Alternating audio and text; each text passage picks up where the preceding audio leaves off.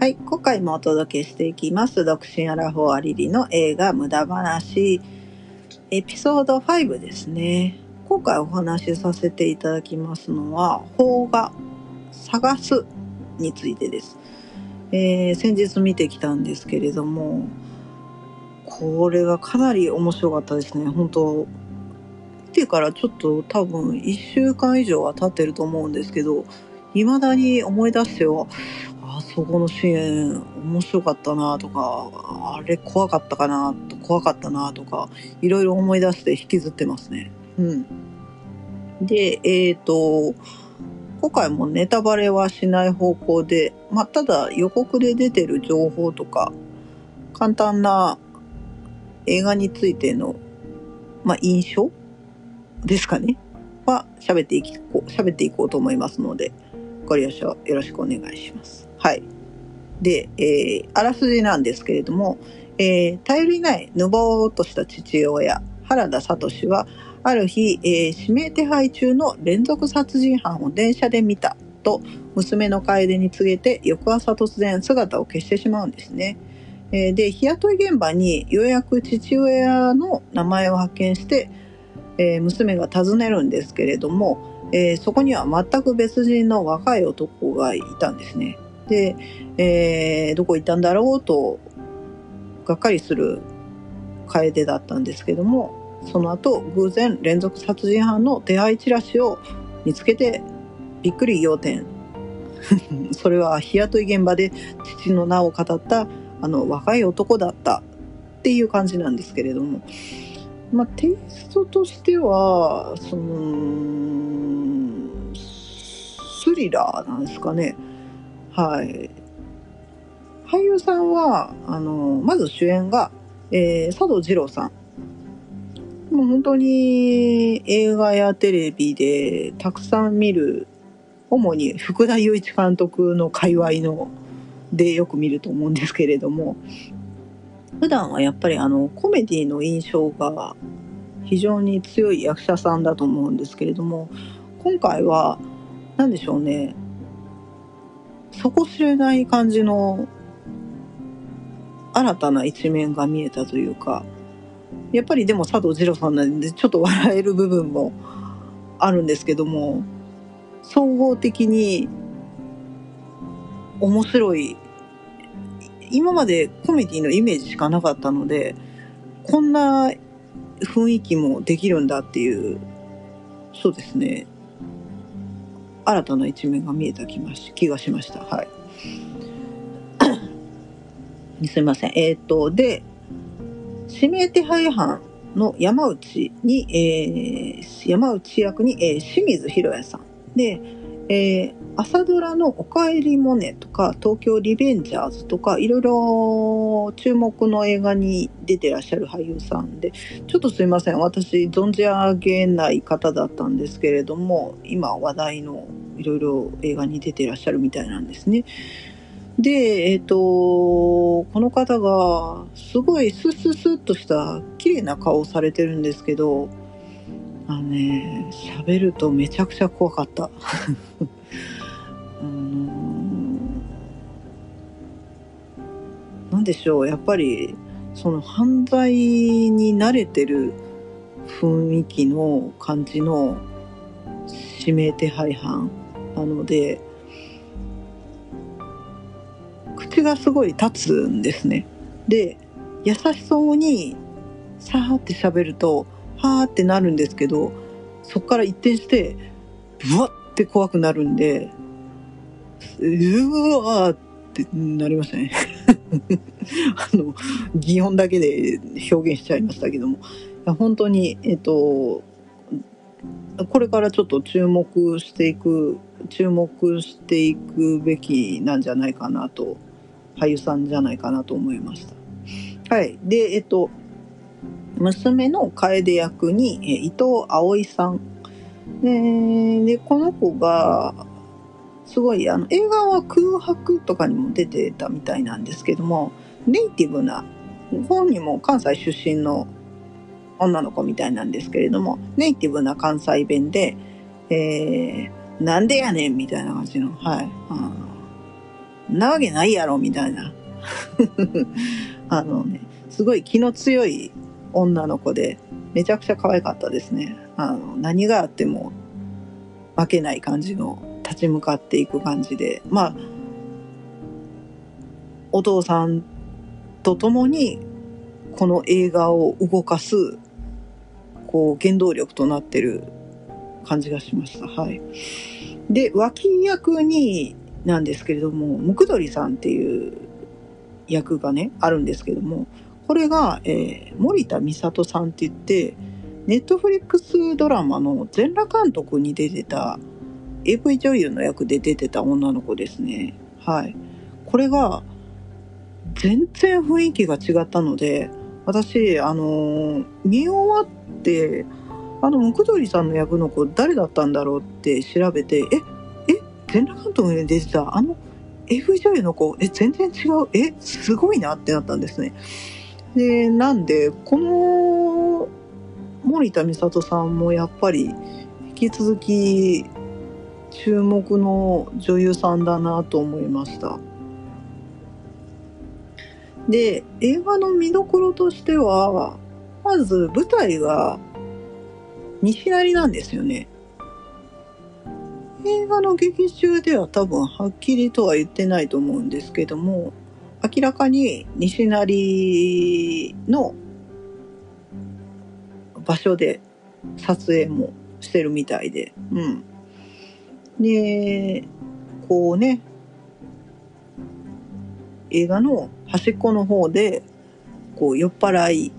ちょっとホームレスの酔っ払いのおちゃんたちがだらだら喋ってられたりとかするシーンとかもあるんですよ。で、正直、西成のイメージってあんまり治安は良くない。で、えー、生活水準もそんなに高くない。ホームレスが多い。なんか物騒みたいな。マイナスイメージがやっぱり大きいんですね。最近はそうでもないみたいなんですけども、いろいろこう改善されてきて、はい。ただ、やっぱり、その、劇中の父親も日雇いの労働者っていう役の設定ですし、で、その貧困が、いろんな災難を引き寄せるというか、なんかね、これはどうなんだろうっ。この描写はいいのかなと思ったのが、その、警察とか、あと、区役所とかが頼りにならないんですね、あんまり。で、学校とかもあんまり協力的じゃない感じでお父さんを探すのに、ちょっと、楓ちゃんがかわいそうなあ本当に西成ってこんな感じなのって思っちゃう感じのわわかんないんですけども、そこがちょっとねあの監督が意図して描いてるとこだとは思うんですけどね。だからこそまああの楓ちゃんがすごく頑張ってお父さんをなおさら余計に探すそして強い女の子っていうのが余計印象が増すんですけれどもこれがですねあの話がですね思わぬ方向にこういろいろ転がっていくんですよ。最初はお父さんを探すっていうところから始まるのでまあそこだけかなっていう感じの映画のイメージで見に行ったんですけど、え、え、え、ど、え、で、そんなふ風になっていくの？みたいな、なんかいろんな映画の枝葉が出てきて、映画の枝葉というか、なんていうんですかね、話の枝葉？出てきて、いろんな方向に広がっていくので、それがすごいなと思いましたね。で、結構、正直えぐい場面とかも出てくるんですけれどもこれがあの監督の片山晋三監督が韓国のあのパラサイトとかの映画監督ポン・ジュノの助監督をされてたみたいなんですね。で、えっ、ー、と、母なる証明っていう映画が、ポン・ジュノの映画であるんですけども、それの助監督をされてたみたいで、それを聞いて、あ、なんかなるほどなってななりましたね。うん。あの、えぐいけど笑えるエンターテインメント性があって、ちょっと韓国ノワール風というか、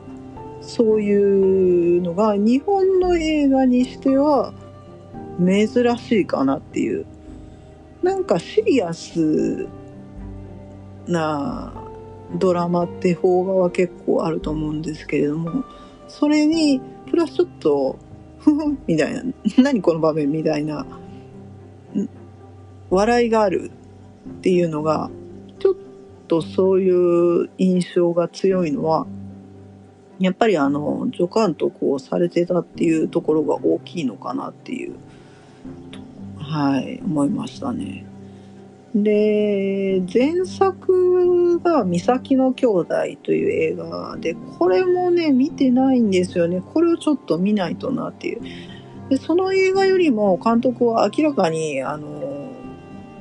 エンタメを意識したっていう風にインタビューでねちょっと話してた部分があったのでそれはすごく感じましたね。はい。でポイントとしてはあとはなんだろうな。卓球台がポイントになってきますね。あのー、一つのアイテムを使ってこんなに悲しくもなりおかしくもなり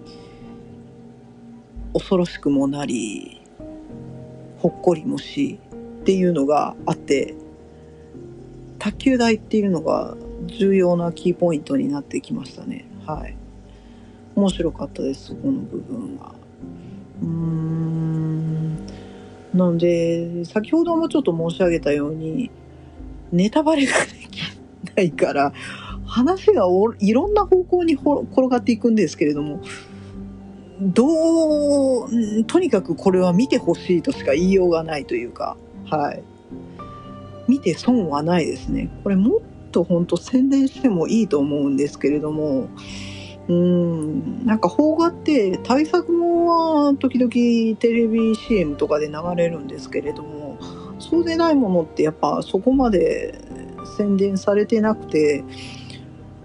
シネフィルを見るファンしか見ないみたいなところがちょっと損してるような感じがしますねこの映画に関しては。普通に映画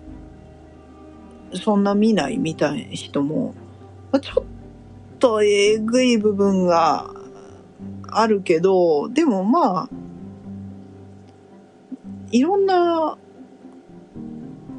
なんだろうな人に見てほしいというかシネフィルだけに見せみ見てみるのはちょっともったいないなと私は思いましたね。はい。激推しです。まだ未だにいろいろ引きずってるので皆さんぜひ見に行ってみていろんな感想を聞かせてください。というわけで、えー、今回伏線アラフォアリリの映画無駄話エピソード5でございました。いかがでしたでしょうか？よろしければまたフォローお願いいたします。では、あの次回またお会いしましょう。ありがとうございました。